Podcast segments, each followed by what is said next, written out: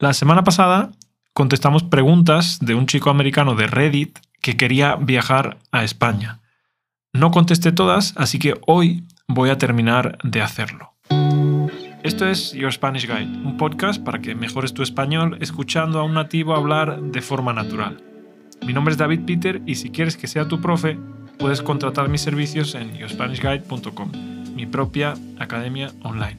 Hola María, buenos días. Buenos días. ¿Cómo estás? Muy bien. Muy contenta, supongo, ¿no? Sí, porque estamos en vacaciones. Eso es. Bien, vamos a continuar con la serie de preguntas, entonces te voy a pedir ayuda para que tú las leas y después, pues si te parece aportar algo, pues aportamos algo, ¿no? Bien, entonces empecemos con la primera pregunta. ¿Qué tal me irá sin coche? ¿Necesito alquilar uno? Vale, recordemos que es un chico que va de Estados Unidos a España, concretamente a Madrid, y que quiere saber si necesita o no necesita coche, ¿no? Entonces, bueno, la respuesta es depende. Si vas al centro de una ciudad grande, como es tu caso, en Madrid, con el metro yo creo que es suficiente, que no vas a necesitar eh, alquilar un coche. Además, en una ciudad como Madrid puede ser un coñazo aparcar. Ahora, si fuera el caso que vas a visitar también otra ciudad más pequeña o vas a, no sé, dormir a las afueras o algo así, pues entonces sí que te lo recomiendo porque son relativamente baratos los, los, eh, alquileres de coche en España y bueno, te va a permitir desplazarte para todos lados. ¿Tú qué piensas, María? Pues lo mismo, si va al centro de Madrid, sin duda me olvidaría del coche, porque en Madrid hay una red de mm, transporte público muy buena y no solamente aparcar puede ser difícil, sino también mm, transitar, eh, conducir por Madrid. El tráfico es horrible y la gente va siempre, la, mayoría de gente va en transporte público por, por eso. Eso es, y también, sobre todo si conduces en hora punta en Madrid, es horrible, ¿no? ¿Qué es la hora punta, María? Pues la hora punta son horas a las que habitualmente se unen muchos coches en la carretera, pues las salidas y las entradas de colegio, trabajo, cosas así. Exacto. Vacaciones. Vacaciones.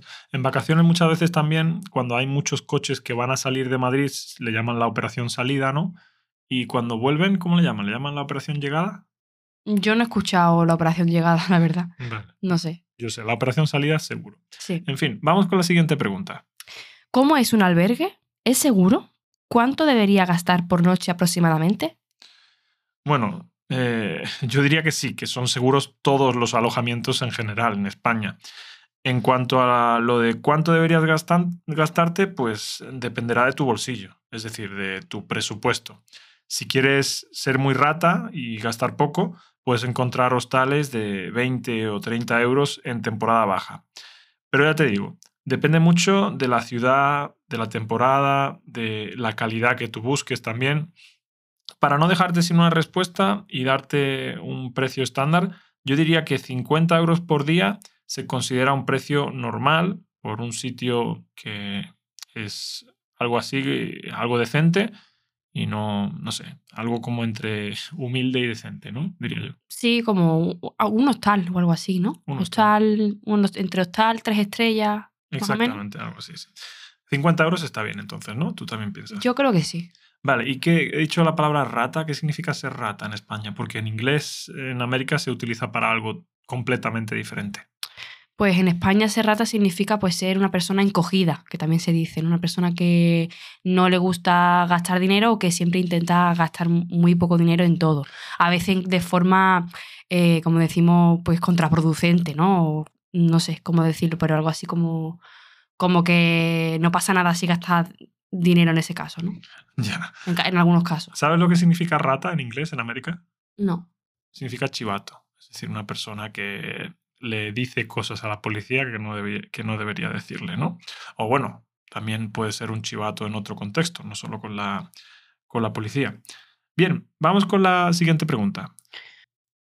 Conozco el argot mexicano, pero nada más. ¿Entenderán bien el argot mexicano?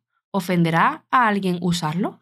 ¿Hay alguna palabra de argot común que tenga que saber y que probablemente no podría captar basándome en el contexto? Uf, eh, ¿Qué preguntas más difíciles? Esto yo lo he dicho alguna vez. Cuanto más formal, más se parecen las diferentes variedades de español. Cuanto más informal, menos se parecen. ¿Te entenderán? Pues yo creo que sí. Es posible que alguna palabra específica no la conozcan, pero en general todo es igual. Y en cuanto a alguna palabra, te voy a dar dos muy españolas. Joder eh, y tío. Bueno, te voy a dar tres. Joder, tío y hostia. Joder significa fuck y puede usarse como en inglés para expresar alegría, sorpresa, etc. Tío es como dude o pal. Y eh, para hostia tengo un episodio completo hablando de su significado, el episodio 240. Bien, vamos con la siguiente pregunta. ¿Cómo es la seguridad al aire libre en la ciudad? Tengo pensado traer mi monopatín porque muchos consideran que España es uno de los mejores países para patinar, pero tampoco quiero que me pongan muchas multas por ello. Bien, puedes ir con el monopatín tranquilamente por la calle. Eso sí, si vas por una calle peatonal por la que no se puede ir cómodamente con el monopatín, pues lo mejor es que lo cojas con la mano y camines, como es lógico. Si vas por una calle así y una pareja de, policías locales te ve, es posible que te digan algo pero normalmente te advierten. Y bueno, si te toca alguno que es un poco más estricto, pues lo más que te pueden hacer es ponerte una multa. ¿Tú qué piensas, María? ¿Se puede caminar tranquilamente con el skate por la calle, con el monopatín? Yo nunca he sabido que hubiera problemas con eso, la verdad. Tampoco, como tampoco soy usuaria de monopatín, pues no estoy muy al tanto, pero yo creo que no hay problema. Yo sí que patinaba mucho de, de pequeño y bueno, a veces sí que teníamos algún problema porque, claro, cuando hay ciertos trucos, por ejemplo, grindar, ¿no? Que cuando lo haces, pues destrozas un poco el mobiliario urbano. Entonces. Ah, bueno. Por eso, estamos hablando de usar monopatín para desplazarse de un sitio a otro, no para hacer. No, claro. Si haces skate, pues eh, es posible que te digan algo. Pero bueno, igualmente, ya te digo, eh, yo creo que, que sí, que España es un buen país para usar el monopatín en general porque tenemos un buen clima. Eh, bien, la siguiente y última pregunta. La gente en Madrid es bastante relajada. En los Estados Unidos puedo ir a una ciudad de tamaño decente e ir a, e, e ir a un bar y siempre encontrar a alguien para ligar, o simplemente para volver a su casa y tomar unas copas y escuchar música y charlar. Pero la gente en, en Internet dice que la gente en Estados Unidos también es inusualmente extrovertida. ¿Puedo esperar este mismo comportamiento en España? Pues yo diría que sí, pero una vez más depende, ¿no? El contexto normalmente ya te da las señales de si puedes o no puedes ligar con una persona, ¿no? Yo creo. Yo, yo no respondería así, la verdad. ¿Qué dirías tú entonces? En mi imagen Madrid. Bueno, yo primero pienso que en Madrid relajada la gente no es. Claro, la, la, forma en la que él entiende relajado es que, claro, todo esto está escrito en inglés y yo lo he traducido, entonces a lo mejor la traducción no es, no es muy correcta. Pero yo creo que él entiende relajada como si, como easy going, ¿sabes? Como que la gente es, eh, no sé, fácil de comunicarte con ellos. Pero claro, relajado en el sentido de relax, no. En Madrid es una ciudad en la que hay mucho movimiento, ¿no? Y todo el mundo va con mucho estrés. Ah, vale. Vale, pero en el otro sentido, eh, ¿piensas tú que Madrid es una ciudad en la que la gente es fácil de relacionarse? Es que me, o sea, pienso que en general sí, ¿vale? Yo creo que en España, bueno, dependiendo de los sitios de España, no en todos los sitios de España, pero em, yo creo que no, no es difícil encontrar a alguien con quien relacionarte. Lo que pasa es que en la situación que ha descrito el chico, en la pregunta, pues me imagino como que llegar a un bar sin conocer a nadie y de repente conocer a una persona, hablar con ella, incluso ir a, a su casa, ¿no? A tomar unas copas. Pues lo veo una situación un poco más rara. Sí, eso es más raro. Eh, en, en, Madrid, yo he vivido en Madrid y sí que es verdad que mucha gente hace grupos de amigos eh, porque son gente que viven fuera y como que forman su propia familia, ¿no? Pero eso como que lleva cierto tiempo. No mucho, pero sí que lleva como un, proceso. Eh, por lo general son bastante individualistas, todo el mundo va muy rápido, va como son, están muy ocupados, todo el mundo a lo suyo y no es fácil a veces encajar. Todo el mundo a lo suyo menos yo, que voy a lo mío, ¿no? Como decían.